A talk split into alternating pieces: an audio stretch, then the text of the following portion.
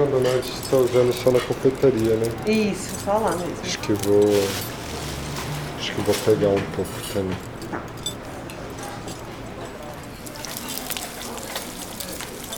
Dadinho de tapioca, uma receita que nasceu aqui, uma mistura simples, singela de três ingredientes: tapioca, queijo de coalho e leite, que ganhou o mundo.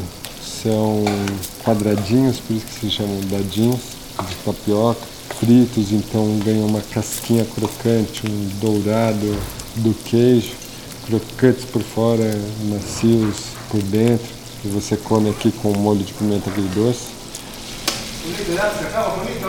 E aí, Jonas? Bom? Oi, Jonas. Tudo bem?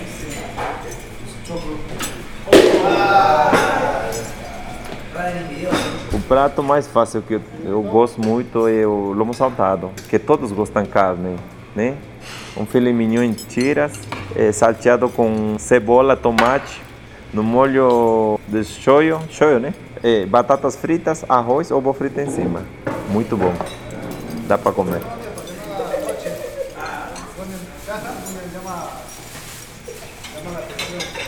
Meu pai foi um um pai muito maravilhoso, uma pessoa muito querido, é, muito trabalhador. É, ele me ensinou a fazer pão, ele era panificador, ele fazia pão, trabalhava bastante. Esse que vocês acabaram de ouvir é Edgar Villar, chefe de cozinha do restaurante Rinconcito Peruano, um dos ícones da culinária latino-americana da cidade de São Paulo. Após chegar no Brasil aos 21 anos de idade e começar trabalhando, vendendo artesanato e posteriormente comida na rua, Edgar construiu um pequeno império gastronômico e hoje conta com mais de 10 unidades do Rinconcito.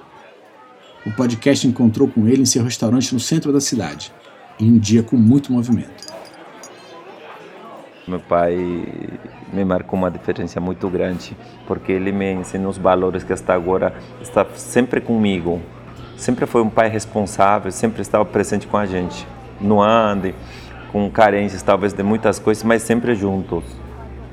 Isso me ensinou meu pai, sempre ter aquele a família, né? Família, cuidar da família, cuidar das crianças. Na zona norte da cidade de São Paulo fica o restaurante Mocotó, um dos mais importantes restaurantes do Brasil, com múltiplos prêmios e reconhecimentos internacionais, inclusive o de melhor restaurante do mundo na categoria No Reservations Required, dada pelo World Restaurant Awards em 2019. O podcast teve a oportunidade de conversar com o chefe Rodrigo Oliveira em sua cozinha. O movimento era intenso também, e a conversa começou, também curiosamente, sobre seu pai. Meu pai foi um, um, grande exemplo de homem, de empreendedor, de cozinheiro, de ser humano. Reconheço em muitos gestos, em muitas posturas minhas, essa herança paterna. Esse meu pai é esse sertanejo, né, de caráter forte, trabalhador, aguerrido, empreendedor. Minha mãe tinha sempre uma visão mais suave, poética das coisas. Ela também muito batalhadora. Eu sinto que na minha relação com, com os meus filhos, isso está presente também. E, e eu acredito que as nossas crianças vão ser seres humanos melhores do que eu fui. E, do que meu pai foi. Meu nome é Edgar Villar, sou do Peru. Sou pai de dois filhos, um casal. Minha filha Grace, de 17 anos, e meu filho de 14, Alexis.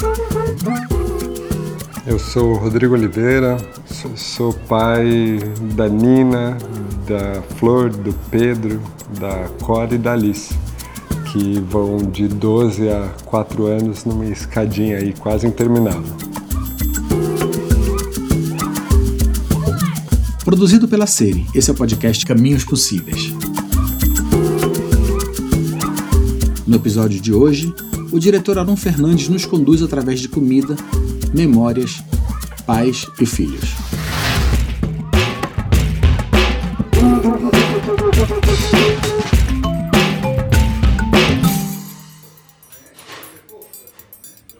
Edgar é chefe de gastronomia peruana e Rodrigo de gastronomia nordestina, ou melhor, sertaneja, como ele prefere dizer. Eles vêm de famílias imigrantes e comeram desde muito cedo alimentos muito singulares e diferentes. E isso logicamente marcou as suas vidas e essas experiências se refletem no cardápio dos seus restaurantes.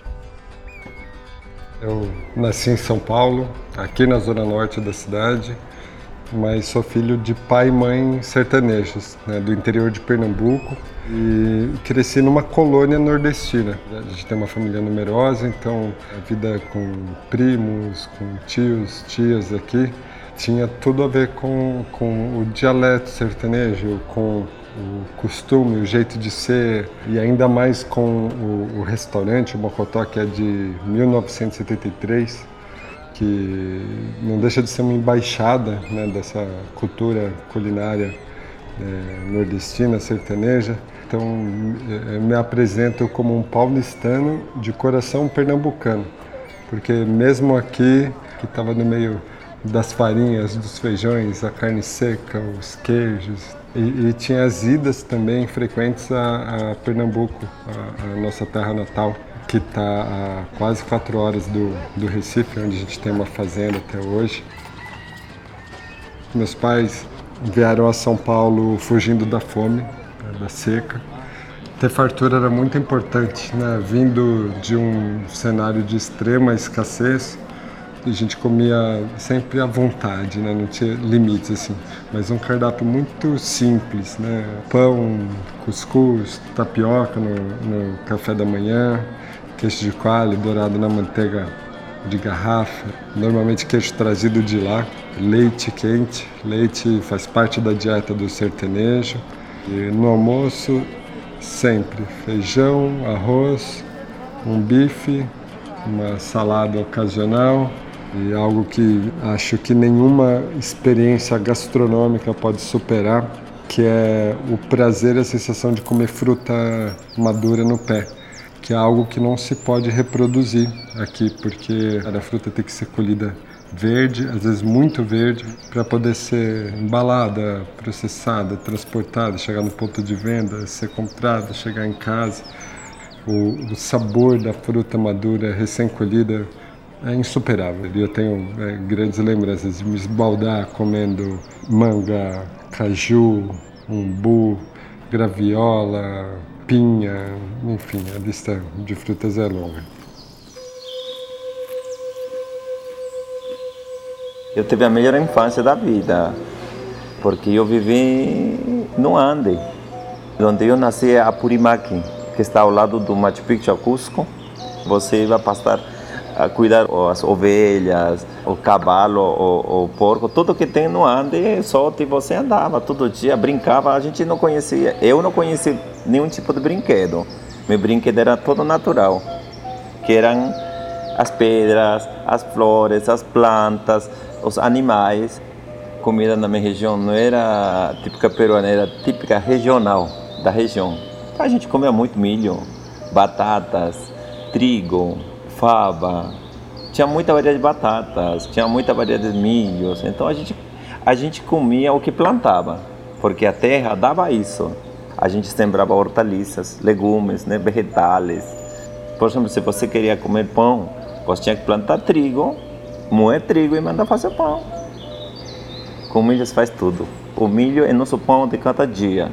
Por exemplo, fazemos com milho tamales, humitas, caldo, sopas, então temos variedade de coisas para fazer com o milho.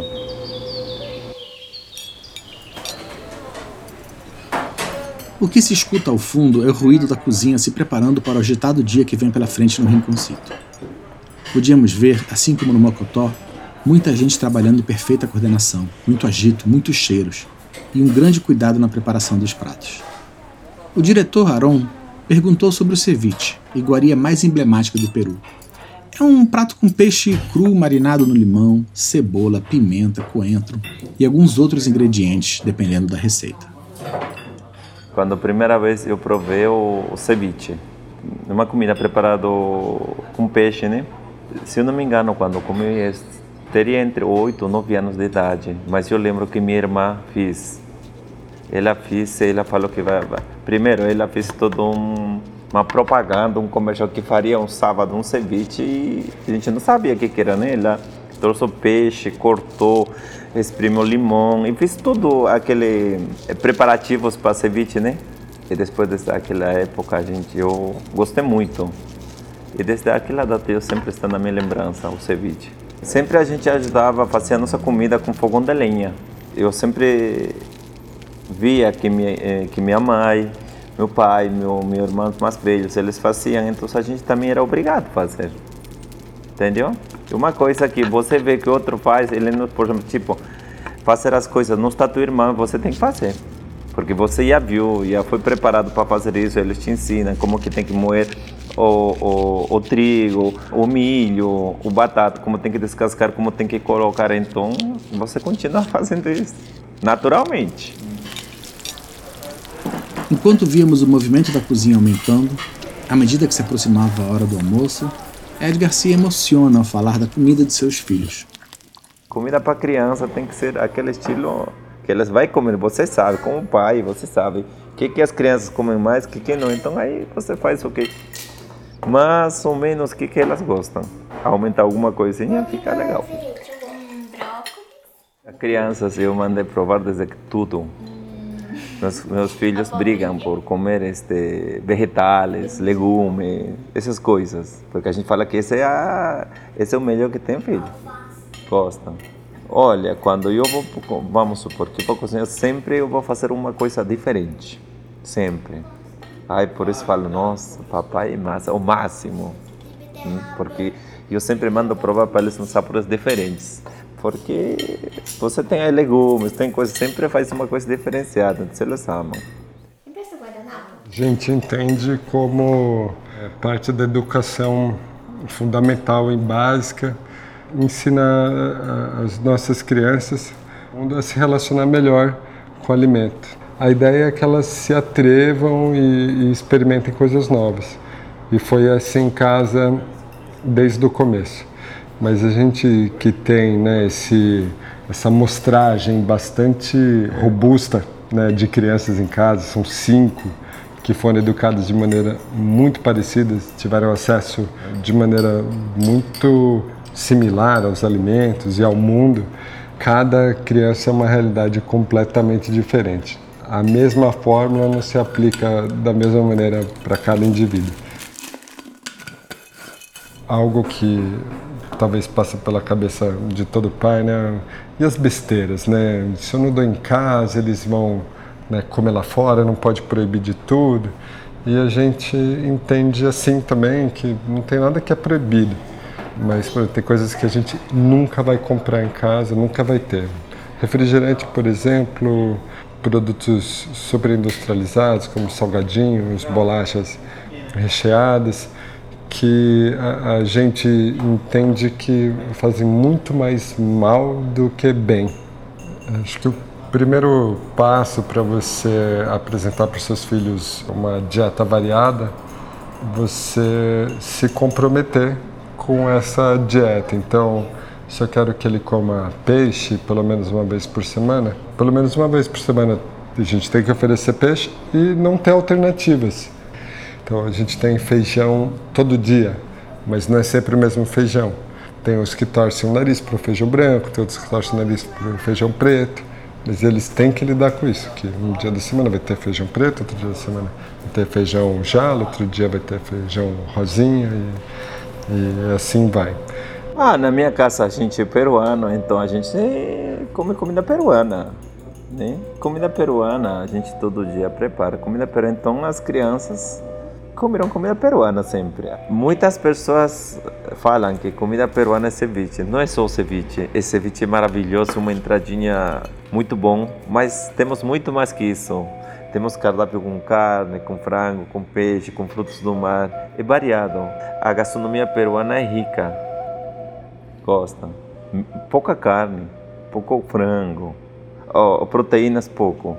Mas tipo, outro tipo de proteínas comem muito ovo, queijo, filé de peixe, essas coisas gostam mais. Mas quando fala carne, papai pouco mais gosta é, este legumes, porque eu ensinei a comer isso, que os legumes são bons, olha, é, a gente se inventa, para comer a gente se inventava, a gente fala, olha filho, eu preparei uma comida é, japonesa, vamos comer com, com negocinhos. Mas papai, esse arroz não é igual, mas é parecido, né?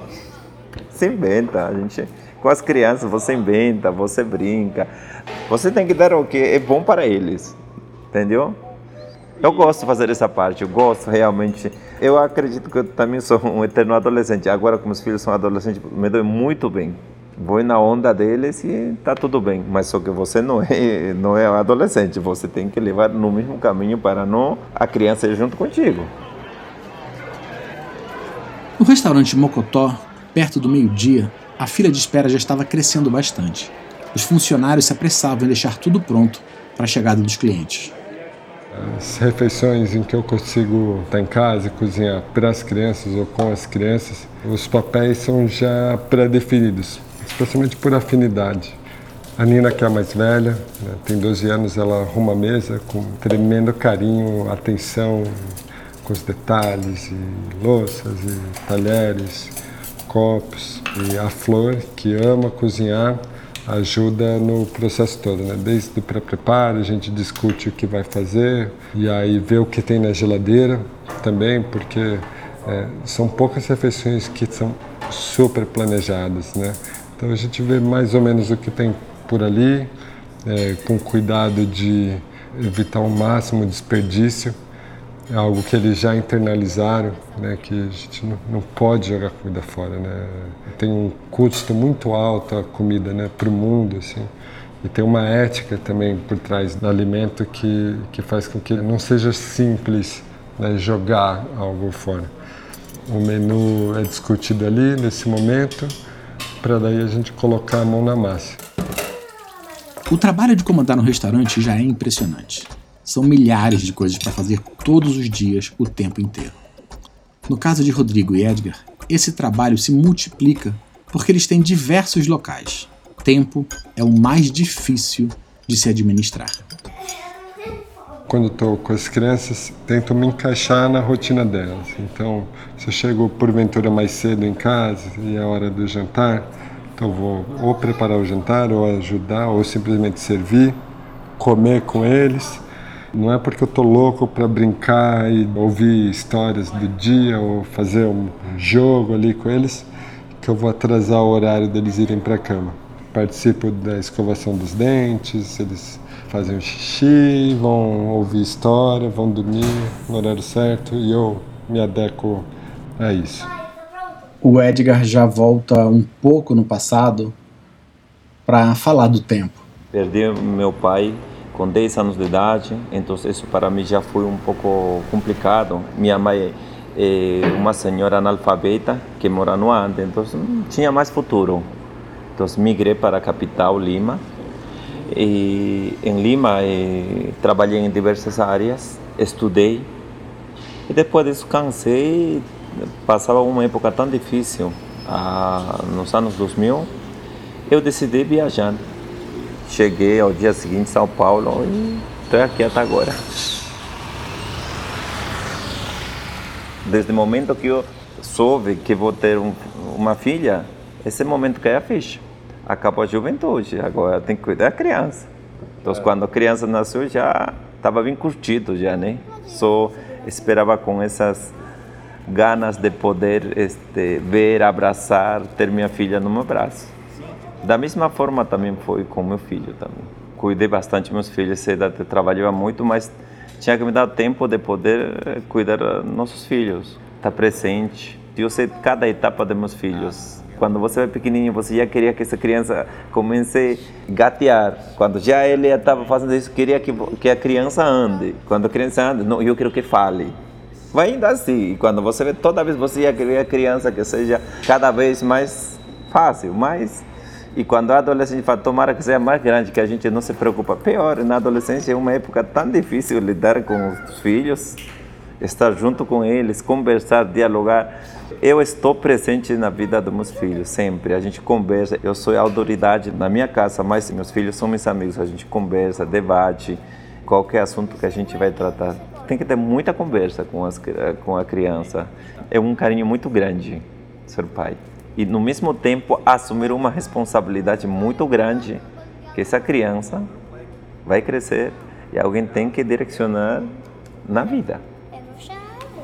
Olha, tenho vontade de ser pai desde os meus 20 anos. Eu lembro claramente, quando tive minha primeira namorada, eu era doido para que ela ficasse grávida e pensava, putz, deve ser o máximo ter um filho.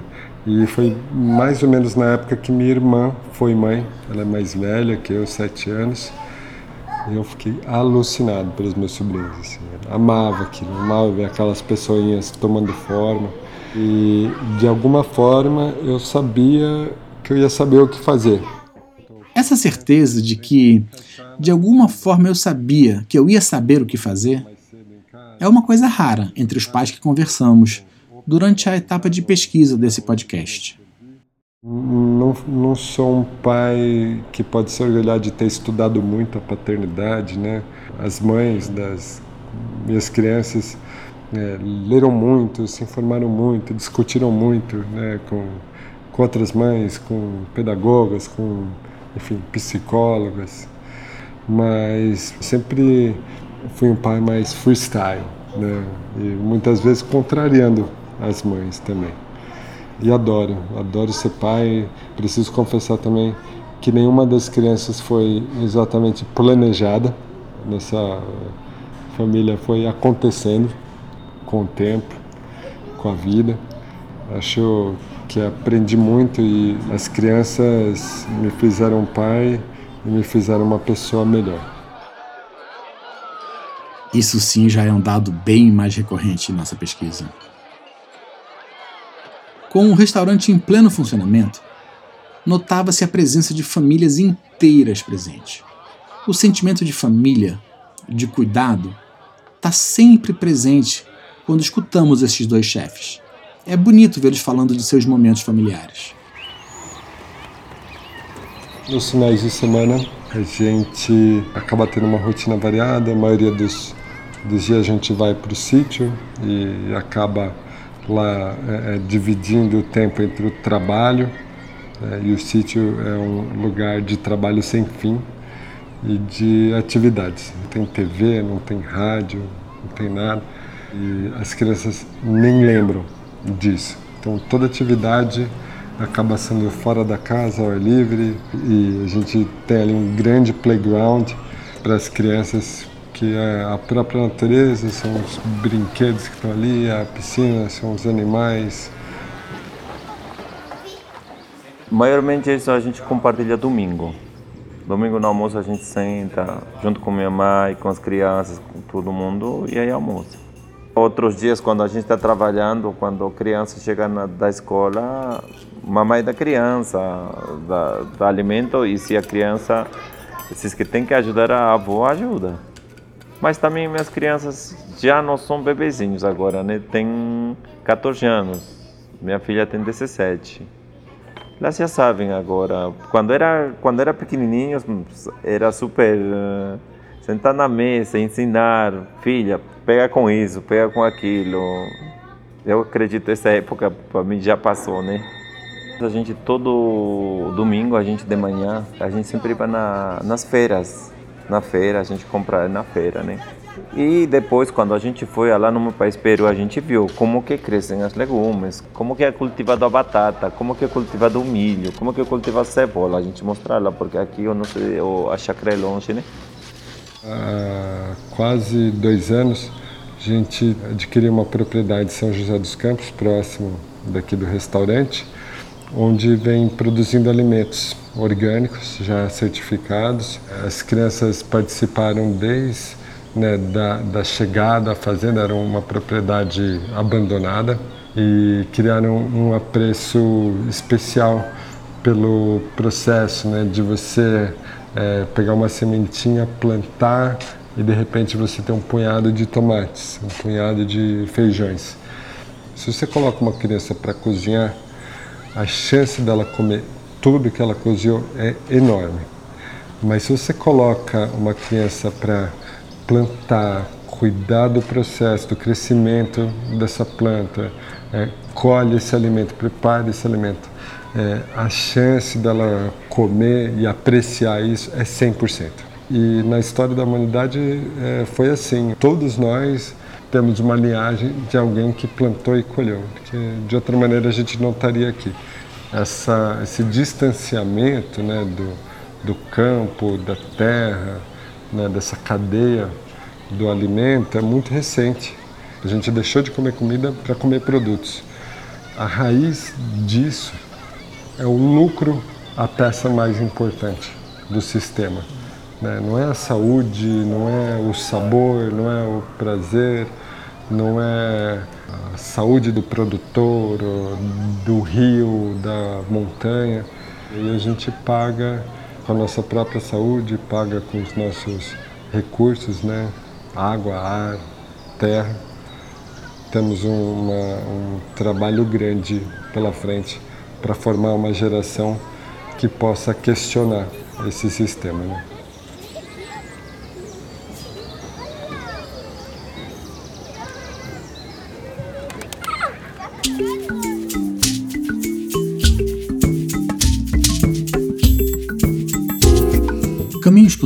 É uma produção a série com apoio da Fundação Bernard Van Leer e IFAM, Instituto da Infância.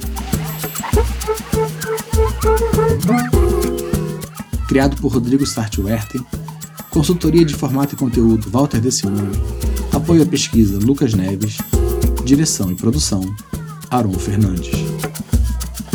Edição e coordenação de produção Mathieu Roger Desenho de som, mixagem e trilha sonora Ivan Garro. Transcrição das entrevistas Márcia Reis e Ricardo Reis. Som direto desse episódio por Henrique Berrocal. A produção da série é de Rune Tavares e Rodrigo Sartwerten. O podcast agradece a gentileza e apoio da Mariana Branda e de todo o pessoal do restaurante Mocotó, assim como a Silvana e o pessoal do Rinconcito Peruano. As opiniões expressas nesse podcast não refletem necessariamente a política ou posição oficial da Fundação Bernard Van Leer ou do IFAM, Instituto da Infância.